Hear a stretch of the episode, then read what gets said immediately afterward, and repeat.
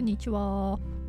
い、あっという間に6月後半になりました。皆様いかがお過ごしでしょうか？私は結構こう雨続きだったりとか梅雨っぽい天気が続いていて基本的にあのいつも自転車通勤なんですけど最近ちょっと自転車通勤難しいなっていう風な感じで若干運動不足です。えっと、今日はですね前回あのトピックトークっていうゆる対話イベント主催しているゆる対話イベントの10回目の開催について振り返りをしたんですけども、えっと、このイベントを始めたのがちょうど1年ぐらい前になるんですね。である程度ちょっと数をやってみないと何も言えないなっていうのを結構前から思ってたんですけど改めて最近あの振り返る時間を持ってみて考えたことをちょっとだけお話ししたいと思います。でいろいろ思ったことはあったんですけど今日は、えっと、一つ取り上げようと思ってるのが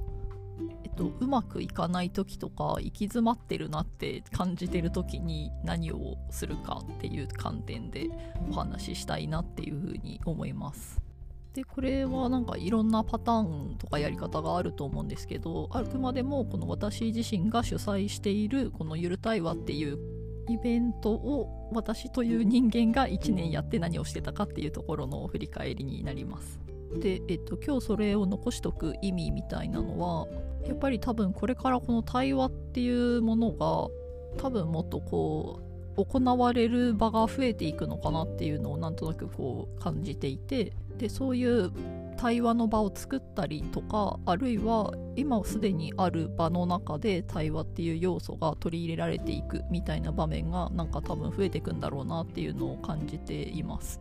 でそうなった時に、まあ、難しさをどこに感じるかみたいなのが、まあ、個人のそのエビデンス1であっても残ってるのはいいことなのかなっていうふうに思っていてというのは私自身がやっぱりこう困った時に他の人ってどうやってやってるんだろうっていうのをすごい思ったんですけどなかなかこうちょっとこうなんですかね参考になるものがあんまり見つけられなかったなっていうのがあって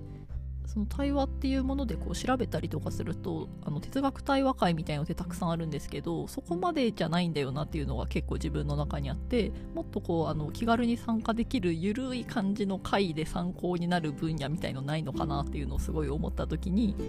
そういった参考になる先を見つけるのが難しかったっていうのがあって今ちょっと残しておこうっていうふうに思った次第です。はい、そんな感じでもしまあ参考になる方がいればっていうところなんですけどもあの興味がある方はお付き合いください。はい、で、えー、と1年ぐらいやってみて一番難しかったの何かって思って考えてみたんですけど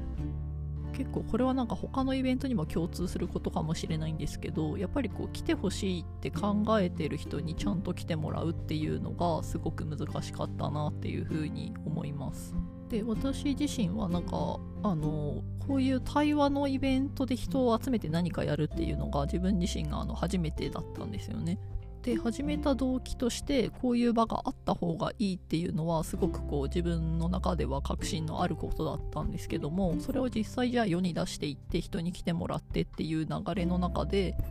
なんかどういう風に動けばいいか具体的にちょっと見えてこないみたいな難しさは結構常にありました。まあ、細かいところで言うとこういうことをやりますっていうのは変わらないんですけどそれを届ける部分の話というかじゃあどこのプラットフォームに出してどういう仕立てでやるのかどこまで伝え事前に伝えるのかみたいななんか結構そういう細々系の部分がえっと、経験が少ないために自分に合ったやり方とか、まあ、正しさみたいなものがまだ構築できない段階が結構すごく悩んだというか大変だったなっていうふうに思います。で今日一番ちょっと話したかったのがこれなんですけどそういった時にどうするのかっていうところで、えーと、人に助けを求めるというか協力を求めるみたいな行動をとったんですけどもこれがやっぱりすごくこうブレイクになったなっていう風に感じていてそこをちょっと今回詳しく、えー、と残しておきたいなっていう風に思いました。結構こう初めてのことをやったりとか今までと違うことをやるっていう時にあのうまくいかないだろうなっていうことって考えてたりとか、まあ、考え尽くすっていうとまあ言い過ぎなんですけどある程度しっかり考えててもあの全然それよりもっとうまくいかないみたいななんかあのよく言う120%用意しても80%ぐらいになるみたいな感じで予測できない難しさみたいのはやっぱりやってみないと見えてこないんだよなっていうのもあってでそういうお手上げ状態みたいにまあなった時に、まあ、私自身は実際なんかそんな感じにちょっとなっちゃったんですよね。去年の初めて、まあ、何ヶ月か経ってからっていうか夏夏過ぎぐらい。で何がうまくいかないかっていうと人が集められない。で人が集められないから、まあ、開催ができないからデータも取れないみたいな感じでまあ最初はそんなもんだよって言われたらまあ確かにその通りだなって今は思うんですけど結構当時はあこれ本当にどうしたらいいか分かんないなっていう感じで結構行き詰まってる感がすごく強くありました。でそうなった時に私自身はが取った行動は似たようなことをやってる人に助けを求めるっていう手段だったんですね。で私が自分のその対話会始める前に一度あの参加者として参加していた対話会っていうのがあってえっと、私は今東京でそれをやってるんですけどその方はあの横浜で開催されていて1回そこに参加したことがあったので、えっと、実際お会いしたの1回だけだったんですけども、えっと、私の方からご連絡をして私も今こういう形で始めてみてるんですけどこういうことに困っていてもしよかったら何かあのお互いにメリットがある形であの協力し合ってできることないですかねみたいな感じであのメールを送りました。でその方との共通点としては、えっと、その哲学対話っていう会をあの専門に開いてるっていうわけじゃなくて自分なりのやり方で何かをしようとしているっていう共通点がその時点で私とその方にはあったかなっていうふうに思います。でご連絡しようって思ったのはその人の会に参加した時のその対話っていうものがやっぱりすごく楽しかったっていうのが私の中にこうあってで自分の回でもやっぱりあの楽しさを実際に来た人に提供できないと多分そのいいって思ってもらえないし繰り返し参加をしたいっていうふうには思ってもらえないだろうなっていうような視点があってでだとしたらまずは自分の回でその楽しさっていうのを再現しないといけないなって思ったんですね。でも実際対話ってあの一人ではできないのでその対話自体が面白さになるポテンシャルを秘めた場にしないといけないって思った時にやっぱりこうある程度対話の経験があったりとかこういう話の展開になるぞっていうところを一緒にこう作り出せる人がいないといけないなっていうふうに思ったんですね。まあそれでダメ元で声かけてみようみたいな感じで自分が思ったわけなんですけども、まあ、結果としてあのお返事をいただいてあじゃあ何か一緒にできることあったらやりましょうっていう感じであの壁打ちができる相手をそこで得ていったっていうのがまあありました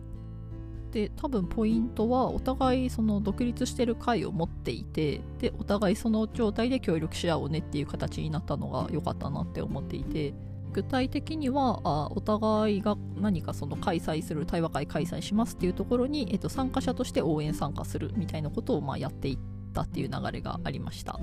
多分まあその時点であの最重要事項がとりあえずその会を開催するっていうところだったので、まあ、その参加者の人数としてもそれが必要だしかつ、えっと、その場にいることで対話を助けてくれるっていうような、えっと、桜みたいな形の参加の仕方を、えっと、していったっていうのがあります。で結果的にはなんかそれが功を奏してじゃないですけどやっぱりこうある程度形になったっていうまあ、もしかしたらその対話の質的には今やってるような、えー、と感じ今の感じと比べるともっとこう拙い感じだったかなっていうのは思うんですけど、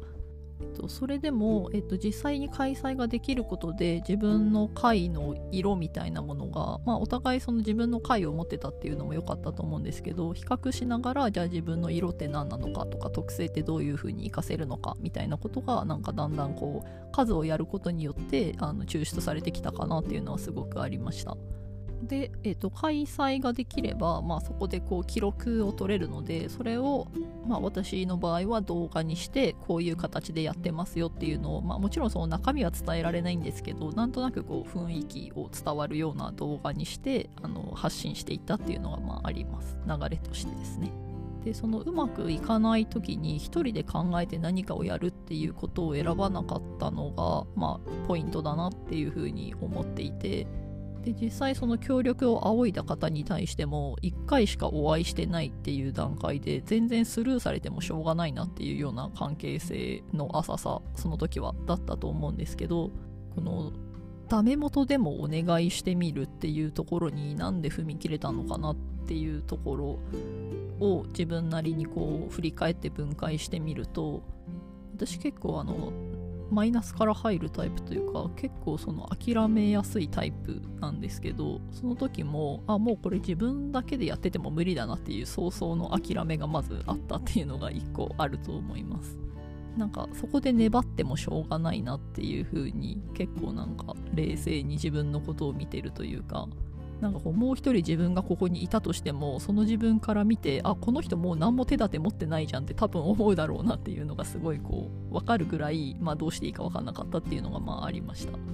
でもう一つポイントとしてその手立てを持ってない自分なりに何かをやるってなった時に、まあ、選択肢はま誰かに頼むとか違う形でやるっていうトライを繰り返すとかっていうそういう続けるっていう方面のものが一つとあともう一つやめるっていう選択肢があったと思うんですけどその時点でやめるっていう選択肢はなかったっていうのがもう一つポイントとしてあるかなと思います。でこれは何でかっていうと私自身がやりたいことがそれだからっていうのがあります。でもともとこれ絶対必要だよなって思って始めてるのでそのこれ必要だよなっていう結論に至るまでにある程度考えてきてたりとか自分が目の当たりにしていた課題の多さとかまあそれの何でしょうねその課題を多面的に見ていた自分っていうのがまず多分いてなんかまあそういう時間も割と長めにあったので、まあ、今その何回かしかやってない時点で、まあ、人が来ないっていう理由で辞めるっていう選択肢はないなっていうのが、まあ、自分でよく分かっていたっていうのがあったと思います。なんていうかまあそんなすぐ辞めるぐらいならそもそも始めてないっていう感じだったんでしょうね多分ね。でその辞めないって決めた中で何かをやっていくってその何をやるかを決めないといけないんですけどなんか多分これまでの経験的に人にお願いするっていうことにあんまり抵抗がなかったっていうのもまああったと思います。まあ、それは多分これまでのまあお仕事だったりとかお仕事以外の部分でもそうなんですけど、まあ、自分が今までトータル生きてきた中で人にお願いをして、えー、とその反応をたくさん見てきたからっていうのがあったと思うんですね。多分なんかそういう中ですっごいざっくり言うとあの人は多分何もなければこう基本的には人の役に立ちたいって思うものだみたいな、まあ、自分の中でそういう信じてることとかがあったりしてあとはもう一つ、えっと、現実的な視点としてその協力を頼んだ相手にとっても一緒に何かをこうやるっていう中で発見することだったりとかその中で経験することが相手にとっても多分メリットになることだなっていうような予測もありました。なので、えっと、お願いとしては私が助けてほしいけれどもそこで何かを一緒にやることによって相手の方にも多分何かこうプラスになることがあると思うしあ何だったらまあそれやるとしたらその形でやりましょうっていうこともまあはっきり申し上げていたのでそういう形が取れるのであればっていう前提だったのでお願いができたっていうのはあったと思います。で何かこう人に何かを頼むっていうことに対して結構罪悪感を覚えたりとか断られたらどうしようみたいに考える人って多いのかなっていうふうに周りを見ていて感じる時があるんですけどやっぱりこのお願いをするっていうことだけで言えばなんかこう物理的に何かが動くっていうことはないんですよね。なんでまあ願いを口に出してみるみたいななんかそういうレベルというか。で自分的にも全然断られてもいいというか、まあ、断られてもまあしょうがないなっていうぐらいに思ってるのでその断られたらどうしようっていうふうには全然考えなかったなって思います。まあ、それはなんかその方に一回もお会いしていてなんとなくこうお人柄とかそういったものが全然わからない状態ではなかったからだっていうのがまあ大きかったなっていうふうに思うんですけどでそのお願いをするにあたってする方が策がないっていうのはちょっとなしだなっていうふうに自分では思っていてで私自身もそのお願いする前に自分は何がしたくてどういうふうに協力してほしくて何があったら何ができるのかみたいなことはある程度ちょっとこう考えた状態で口に出したっていうのがまあありました。その協力を例えば自分が仰がれた時にっていう想像をすると、まあ、実際そういうことをされても思うんですけど何をしてほしいかわからない人ってやっぱりこう協力しづらいなっていうのはなんかもうそれまですごく思っていたのでまあ、なんというかマナーマナーというか礼儀というか、まあ、相手の時間をなるべく奪わずに自分が何をしてほしいかっていうのを伝えてでどういう条件だったらそれが可能なのかっていうことを自分が考えておくっていうのは、まあ、礼儀としてやる必要があるなっていうふうに自分で決めていたのがまあありました。でまあ結果としてお願いしてすごく良かったなって思ってるのは、まあ、実際今この結果を見て思うからかもしれないんですけどやっぱりこう自分がこうだったらいいなっていうことがだんだん叶ってきてるなっていうふうに思っていて、なんかお店とかと一緒でイベントもこうマッチングの精度を上げていくっていうのがすごい大事だなって思うんですけど自分がなんかこういう風に考えててこうなったらいいなって思ってることを同じようにこうそれがいいなって思ってくれる人と出会っていくのが大事だよねって思っていてで実際そうなってきているっていう実感が今ある状態なのであ本当にお願いしてよかったっていう風に今思っています。でその何かを始めたりとかする時に実際やってみないと分かんないなって思って始めるわけなんですけどもその始めてその何かが分かるまでの間にそれを続けられるかっていうのもすごくこう大事だなって思っててこれをじゃあやってみて合わなかったなって思ってやめるのは全然いいと思うんですけどその合わないっていうジャッジをするまでの間に実際にその回数を必要とするなって思っててそれがやっぱりこうできるっていうのがまず最初のステップなのかなって。でまあ一旦はそれが可能になったっていうことで続けられたっていうのがすごくこう実感として改めて思っております。はい。今日はえっと人にお願いをするっていうテーマでお話をしてみました。で自分自身もこれまでいろんなことやってきて思うんですけどなんかちょっとだけのことで、まあ、相手が助かることだったらやっぱりこうやってあげようって思う人の方が多いんじゃないかなっていうふうに思っていてであと自分もやっていきたいことが今こういうことがあるんだよねって口に出すのも大事だなって思うんですけどこれが変わってもいいなって思ってることも大事だなっていうふうに今は思っています。はいそんな感じで、えっと、1年間新しいことを始めてからそれがなんとなくこう自分の思っているところに近づくまでみたいなお話を今日したんですけども、まあ、こういう経験を生かすとしたら、まあ、今後同じようなことをやりたいみたいな方にもし出会ったりとか協力を仰がれた時に自分のそのリアルな部分をシェアできることかなって思うのでもしまあそういう方に出会ったら積極的に協力をしていきたいと思います。はい今日もちょっと取り留めのない感じになってしまったんですけども聞いていただいてありがとうございます。結構あの普段考えてることをリアルタイムで出してる感じになるので結論のないことが多いんですけどももしあの興味がある方がいれば今後もお付き合いいただければ幸いです。はい今日もありがとうございました。